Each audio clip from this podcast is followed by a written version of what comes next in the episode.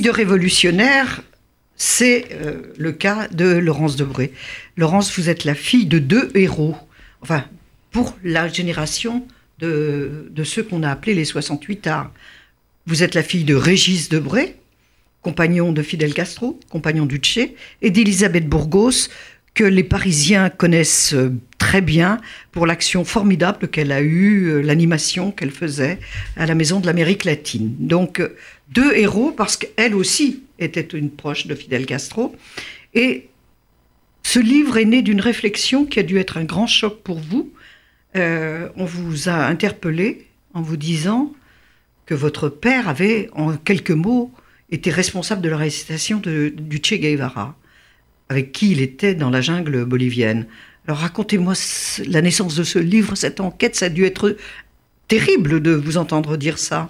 Oui, ce soupçon de délation était, était lourd à porter. Euh, en fait, c'est très difficile de, de bien connaître ses origines et a fortiori dans mon cas, puisque euh, c'était un sujet tabou. C'est autant c'était euh, un sujet malgré tout récurrent parce que le Tché, Fidel Castro et la révolution euh, revenaient quand même en boucle Personne dans, ne les, peut y échapper. dans les conversations, mais on ne m'avait jamais répondu à aucune question, ni mes parents, ni mes grands-parents. Euh, je soupçonnais que c'était un sujet douloureux, mais j'ai appris par hasard à l'école, dans la cour de récréation, que mon père avait fait de la prison, avait fait 4 ans de prison, ce que je savais pas. Et quand je revenais à la maison pour dire mais alors c'est quoi cette histoire, euh, j'avais droit à des soupirs et, et voilà. Donc on m'avait protégé de cette histoire, mais du coup on m'avait coupé un peu de, de mes origines. Et euh, j'ai voulu, en tant qu'historienne, remonter cette trace. Donc, je suis allée aux archives et, j'ai vraiment, enquêté. j'ai vraiment mené une enquête pour euh, répondre d'abord à, à, cette question de ce soupçon de délation qui était très peu, très lourd, mais aussi je me suis laissée prendre par cette histoire qui est très romanesque. Et c'est une très belle histoire, mais est presque une histoire de film. Et donc voilà, du coup, j'ai été un peu prise dans, entre l'admiration et le et la déception ou les ou les voilà donc j'ai mais j'ai essayé de creuser c'est mais c'est assez universel dans le fond de savoir ce qu'ont fait nos parents avant nous et d'où et d'où on vient et qu'est-ce qu'on porte et voilà mais il n'y a pas seulement dans cette histoire euh, vos parents, il y a toute l'histoire de l'Amérique latine, de la révolution avec un R majuscule, qui a été quand même un mythe pour cette, euh, cette génération. Et euh, votre père était devenu un mythe. Comment ça C'est difficile de vivre euh, en étant la fille d'un mythe? Est-ce que vous réalisiez? Je suis pas sûre que je réalisais à ce point. C'est peut-être euh, quand j'ai à, 10 ans, mes parents m'envoient euh, à Cuba dans un camp de pionniers, un camp d'entraînement pour les jeunes communistes. Et c'est là où on me dit un peu, euh, parce qu'il y avait des entraînements militaires le matin et puis l'après-midi des, cours idéologiques. Et c'est au détour d'un cours que j'apprends que mon père était euh, considéré comme un héros de la Révolution. Moi, j'étais coupée de, de, ça. Je vivais euh, à Paris grâce à mes grands-parents qui étaient des grands bourgeois une grande figure. Euh, Ma grand-mère était une grande figure euh, de la politique euh, parisienne. Mon, grand-père était, un, était avocat. Donc j'étais entre les exilés chiliens, argentins, etc., du côté de mes parents qui portaient le poids du monde et du tiers-monde sur leurs épaules. Et puis cette vie très protégée chez mes grands-parents dans, dans, un cocon. Et à l'époque, surtout, mon père était conseiller de, de Mitterrand. Donc j'ai j'étais, je, n'ai pas eu vraiment conscience euh, de, du mythe. En fait. du mythe et de l'importance qu'il a eu pour toute une, une génération? Oui, parce qu'il le, il le revendiquait pas du tout. C'est quelqu'un de, de, très discret. Mes parents sont des. Autant ils sont. Euh, l'engagement et la politique a toujours été en premier plan dans, dans leur vie du coup, leur vie personnelle euh, a toujours été en, deuxième plan. Et, et, du coup, moi aussi, je suis un petit peu un, dégât collatéral de, cet engagement. C'était d'abord la politique, l'engagement politique et l'engagement intellectuel aussi. Oui, tout à fait. Et, mais ça, vous le sentiez Oui, parce que tout était politisé à la maison. Je ne pouvais pas boire de coca parce que c'était américain. Je ne pouvais pas manger de cornflakes parce que c'était américain. On ne pouvait pas regarder Disney parce que c'était américain. Donc tout était euh, tout était politisé, tout avait une signification, si vous voulez. Donc euh, oui, je, sentais. Et puis les conversations n'étaient jamais légères, euh, les conversations étaient toujours graves et politiques avant tout. Et vous racontez par exemple, il y, a un épisode où vous, vous entendez sans cesse parler de Klaus Barbie, Klaus Barbie. Il faut aller aider euh, les Klarsfeld à, l'arrestation de Klaus ah Barbie. oui, ça, l'affaire Barbie, ça a bercé mon enfance. Et je, moi, je rêvais d'avoir des poupées Barbie et on me parlait de ce Klaus Barbie que je trouvais évidemment ignoble. Enfin, j'en pouvais plus de la préparation de l'arrestation. En plus, bon, ça avait capoté une première fois. Après, ils ont remonté euh, toute l'opération. Ensuite, le procès. Enfin, J'avoue humblement que j'en n'en pouvais plus de ce, de ce Klaus Barbie. Ouais. Et, son arrestation a été un vrai soulagement. Vous avez pu faire un grand ouf, là. Oui, sa condamnation. Parce qu'ensuite, tout le procès a quand même. Euh, a en, duré, France. en France, a duré très très longtemps. Hein. Et puis, et puis l'ironie de l'histoire fait que Vergès, qui défendait Barbie, était le Vergès qui avait envoyé euh, mon père euh, en Bolivie. En Amérique latine. À ce moment-là, c'était au Venezuela d'abord. Oui. Euh, pour, sa, pour sa revue euh, Combat. La boucle était bouclée. La boucle était bouclée. Alors, on parle beaucoup. Votre père, bien évidemment, est un héros pour toute cette génération, mais votre mère, Elisabeth Bourgos, aussi est une héroïne. Et son rôle est très méconnu parce que c'est grâce à elle, tout de même, que, que votre père a été libéré et à votre grand-mère. Mais votre mère, d'abord, racontez. Et puis tout ce, Alors ma mère est, tout ce sud, cette Amérique du Sud, ce Venezuela formidable qui coule dans vos veines. Oui, elle est d'origine vénézuélienne. C'est cette euh, ce Venezuela pré-pétrolier où on habite, où on vivait dans des haciendas euh, au rythme des récoltes et, euh, et, et, qui a été ruiné par le Venezuela pétrolier. Elle a, hum, à 16 ans, elle est rentrée euh, aux jeunesses communistes et grâce, et, qui, et grâce à qui elle a pu euh, découvrir l'Europe. Elle est partie euh, en Europe et quand elle est, elle est revenue au Venezuela engagée, euh, on lui a demandé de s'occuper de ce jeune normalien euh, français qui baragouinait euh, l'espagnol et qui voulait faire un reportage sur la guérilla vénézuélienne. Envoyé par Vergès. Donc. Voilà. Et donc c'est le début d'une histoire d'amour et d'une histoire politique, les deux allant ensemble. Ils ont parcouru toute l'Amérique latine. et ils ont côtoyé de près une réalité dure. Et à ce moment-là, quand même, faut remettre en contexte, l'Amérique latine était en, était en plein ah, politique. C'était le, le, le, le, continent qui vivait la guerre froide euh, au quotidien. Et, euh, et c'est une époque quand même en mouvement. Il y avait euh, la guerre du Vietnam, la ségrégation des Noirs aux États-Unis. enfin, Fidel Castro, qui a été quand même aussi la grande figure. Il y avait évidemment Fidel Castro, qui a toujours eu un tropisme sur le Venezuela, qu'on retrouve aujourd'hui avec Chavez, Maduro, etc. Enfin voilà, donc c'est un contexte politique très compliqué, je, je dois dire. Et, et ils ont ils ont réussi à, comment dire, euh, ils ont réussi à être à la fois euh, engagés, libres. Parce Mais libres aussi. Libres aussi d'aller d'un pays à un autre, euh, de d'une révolution à l'autre. Exactement. Et de côtoyer des gens, et des, ils ont côtoyé des héros. Je ne sais pas si eux-mêmes se vivent comme héros. Ce qui est certain, c'est qu'ils ont côtoyé des, une, des gens remarquables et des figures, des figures mythiques tout de même. Et leur vie à, et, leur vie à Cuba, de, en même temps euh, d'entraînement militaire, parce qu'ils étaient, ils étaient formés pour devenir des guérilleros professionnels, et, euh, et une vie... Euh, Où tout était pris en charge par le régime en même temps très facile. Moi, à chaque fois, je me dis, nous qui sommes la génération du chômage, des problèmes de sécu, de, enfin, ils étaient quand même dans un monde où euh, ils étaient pris en charge, où ils pouvaient voyager, où ils mangeaient euh, facilement parce qu'ils étaient les invités personnels de Fidel Castro. Donc c'est aussi ça. Et puis un monde de grande violence que moi, euh, évidemment, me, choque, me surprend comment on pouvait accepter de miser sur la violence pour, pour changer le monde. C'était pour vous insupportable. C'est ce qui explique votre choix?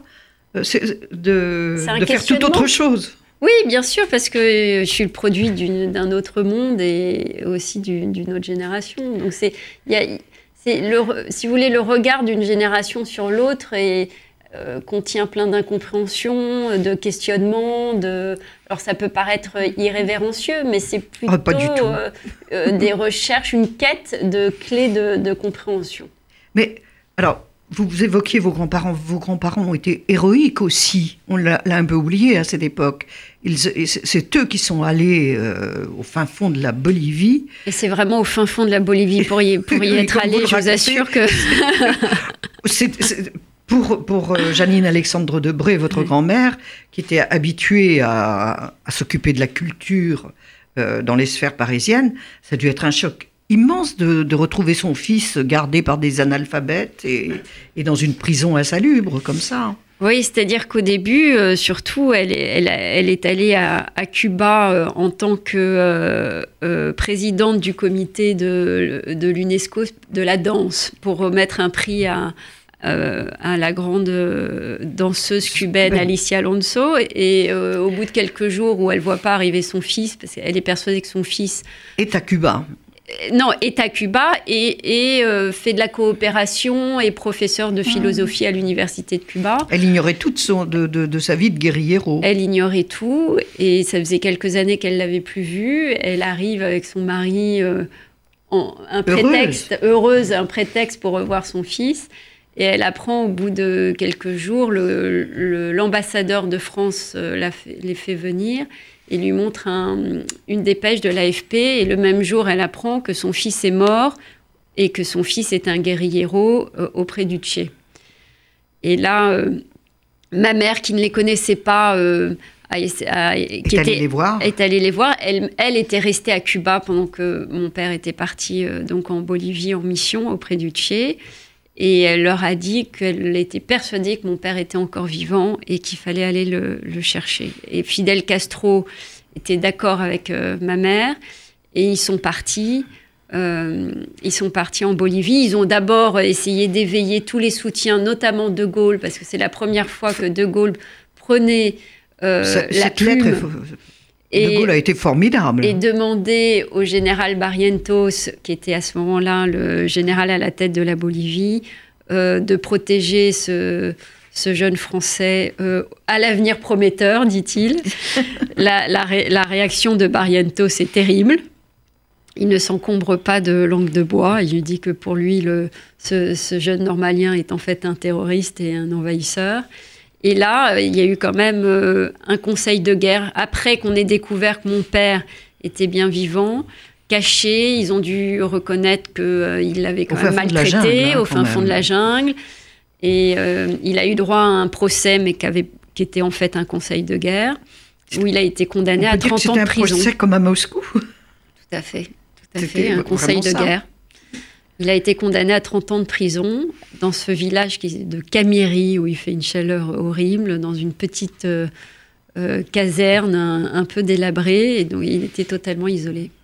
Et ils ont fait quand même, ma mère et mes grands-parents, un comité de soutien. Et pour la première fois, Sartre, Malraux et Mauriac signaient euh, une pétition, un appel pour la libération de, de Debré.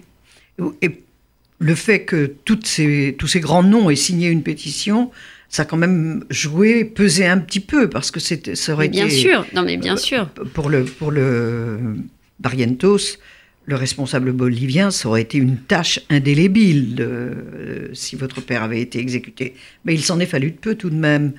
parce qu'on que on, a l'impression qu'il n'était pas vraiment contrôlé, ces militaires qu'il gardait. Ouais. C'est quand même ahurissant, cette histoire votre père, quand vous lui. Euh, et votre mère, quand vous, leur avez parlé de votre livre, qu'ont-ils dit?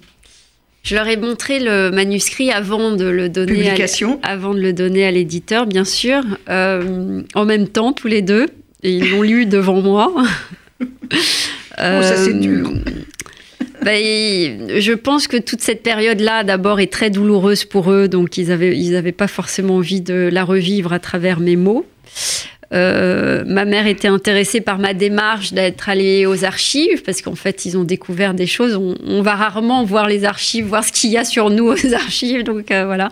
Bah, tout le monde n'a pas eu leur vie non plus. Oui, mais bon, ils ont je pense qu'ils ont, ou j'espère en tout cas, qu'ils ont compris cette, euh, cette quête euh, que j'ai menée à bien. Alors, je voudrais rappeler que je reçois Laurence Debré, vous êtes sur RCJ. Laurence Debré, qui est l'auteur de Filles de révolutionnaires, publié chez Stock. Les révolutionnaires, c'était son père, c'est son père Régis Debré et sa mère Elisabeth Bourgos, que l'on a trop négligé dans cette histoire. Vous parliez, on évoquait votre mère, ses origines vénézuéliennes, euh, tous ces exilés qui euh, gravitent autour d'elle et, qu'elle reçoit, le peintre Mata, enfin, mm. tous, ces, tous ses compagnons ont aussi été comme des fées qui se sont penchés sur votre euh, parcours et vous ont soutenu partout. Oui, c'est comme parce que vous avez vraiment une double double appartenance. Oui, et puis euh, le fait que ça soit une vie d'engagement fait qu'ils ont délaissé leur propre famille euh, pour euh, choisir une autre qui était aussi une famille politique et élective. Mon père m'a toujours dit, enfin, ça a toujours été un de ses grands. donc, ma mère s'est fait, s'est créé sa propre famille en, France puisque la sienne était au Venezuela et elle était composée de d'artistes euh, et de notamment ce peintre Mata qui est de, le Chilien qui est devenu mon, mon qui a joué un, grand rôle auprès de vous. Qui a joué exactement. Donc en fait et puis surtout la vie était plus collective à l'époque. C'est-à-dire que j'étais la fille de mes parents, mais je crois que j'étais un peu élevée par tout le monde. Et c'est impressionnant d'être élevée comme ça par euh, Simone Signoret qui vous biberonne, Jane Fonda qui, offre, qui vous offre votre premier doudou, c'est quand même euh, un destin pas commun. Oui, mais enfant, on s'en rend pas compte. C'est le, on, et puis on me disait pas, on m'expliquait pas, on me disait pas. Euh, Simone Signoret a fait telle et telle chose. Je savais juste qu'elle était un peu la boussole de la famille, mais elle, euh, on me donnait pas les sous-titres. Vous ne pouviez pas déchiffrer. Non, on m'a jamais donné les sous-titres. C'était comme ça et je, je, suivais, mais c'est vrai que je posais, quand je posais des questions, on me répondait pas forcément et voilà. C'était une époque aussi où les enfants avaient moins d'espace qu'aujourd'hui. Dolto n'était pas encore passé par là. Elle était peut-être passée par là, mais elle n'avait pas révolutionné le milieu gaucho euh, des années 60. Alors, vous, vous, évoquiez le cocon de vos euh, familial chez vos grands-parents. Racontez-nous un peu votre grand-mère, euh, parce que son rôle n'a pas été non plus évalué à sa juste valeur. Ma grand-mère était une grande féministe euh, avant l'heure. Euh, elle est rentrée en politique après la guerre. de, de Gaulle lui a demandé, après la Deuxième Guerre mondiale, De Gaulle lui a demandé d'entrer en politique. Son père l'était lui-même et il cherchait à renouveler un peu le personnel politique. Il cherchait des femmes. C'était la première fois. Exactement. C'était la première fois que les femmes euh, pouvaient voter. Et elle a eu, euh, elle a porté la casquette des comptes de la ville de Paris. Qui, à l'époque, il n'y avait pas de maire de Paris, mais il y avait un conseil. Donc, elle portait, euh, elle s'occupait des comptes de la ville de Paris et de la culture. Et elle a beaucoup défendu euh, le patrimoine historique de Paris contre cette vague de modernisation. Elle a défendu les Halles, enfin, elle a défendu, elle a eu des grands combats. Et c'était une femme très dynamique, très ouverte. Et à l'époque, il n'y avait pas tant de femmes professionnelles comme elle l'a été engagées dans la vie politique. Mais c'était une grande figure. Euh, elle était très élégante. Oui, oui. Euh, et, euh, et, très énergique. Et c'est vrai que mon père a toujours réagi un peu contre son milieu, contre, contre cette femme qui devait prendre beaucoup d'espace. Et, euh, il a mis 8000 km de, de, distance en partant d'Amérique latine, voilà, mais elle est quand même allée le, le, chercher, le chercher et, faire qu'il soit libéré. Et le sortir, et voilà. Et il elle m'a pris sous son aile, et mon grand-père aussi. Euh, donc j'ai eu la chance d'être élevée euh, par eux. Ce qui m'a donné une stabilité, une espèce de, de cocon. Euh, protecteur. Protecteur et accueillant, oui. Parce que vous étiez quand même un peu malmené. Alors, il y a quelque chose qui m'amuse beaucoup. Votre passion de l'Espagne vient aussi de la cuisinière de votre père, qui vous enseigne l'Espagne à travers Ola. Ola Magazine, c'est une institution. Ola, je ne sais pas si les auditeurs ça, connaissent très drôle parce Ola. On n'imagine pas une fille de révolutionnaire passionnée par Ola. J'étais au courant de tout ce qui se passait en Espagne et surtout des, des rebondissements de la famille euh, royale euh, espagnole. Et puis aussi, non mais je suis plus sérieusement allée vivre en Espagne à partir de 89 quand mes parents ont quitté le, le gouvernement et, et, tous les postes officiels. Et à ce moment-là, l'Espagne est en pleine éclosion. Elle est à nouveau européenne, elle prépare l'Expo universelle, les Jeux olympiques. Dont votre père était chargé. Voilà, et du coup, on a vécu euh, cette période bénie en Espagne à Séville. Et, et c'est une période de très, très enthousiasmante et dynamique. Jorge Semprún était ministre de la Culture à ce moment-là. Felipe González était chef du gouvernement. Et j'ai voulu comprendre comment un roi pouvait... Euh, euh, avoir démocratisé un pays et avoir un comportement presque plus républicain que François Mitterrand euh, en France. Voilà qui ne fera pas plaisir à votre papa. Je sais, malheureusement. Euh, je voudrais pour conclure, parce qu'on me fait signe qu'il est l'heure, lire trois lignes de votre livre qui, pour, pour moi, résument tout. Euh, à propos de vos parents, vous écrivez J'ai été touché par leur destin sidérés leur volonté et leur engagement extrémiste, peinés par leur souffrance et leur défaillance, mais je ne les ai pas saisis. Oui, j'ai toujours l'impression d'avoir des extraterrestres comme parents. Ouais. c'est difficile après un livre de 300 pages d'avouer ça, mais, euh, mais c'est une réalité. Mais vous en êtes bien sorti. Tout va très bien. C'est un livre passionnant qu'il faut lire. C'est le livre d'une génération, celle qui succède aux 68 arts. C'est un livre d'histoire aussi, parce qu'à travers le destin de vos parents, c'est toute l'histoire de cette révolution, de, ce, de l'influence de Cuba, de l'importance de Fidel Castro, de comment s'est construit le mythe Guevara, que beaucoup de jeunes arborent aujourd'hui euh, sans savoir qui il a vraiment été. Je rappelle le titre Fille de révolutionnaire, l'auteur Laurence Debray, D-E-B-R-A-Y, et c'est publié chez Stock.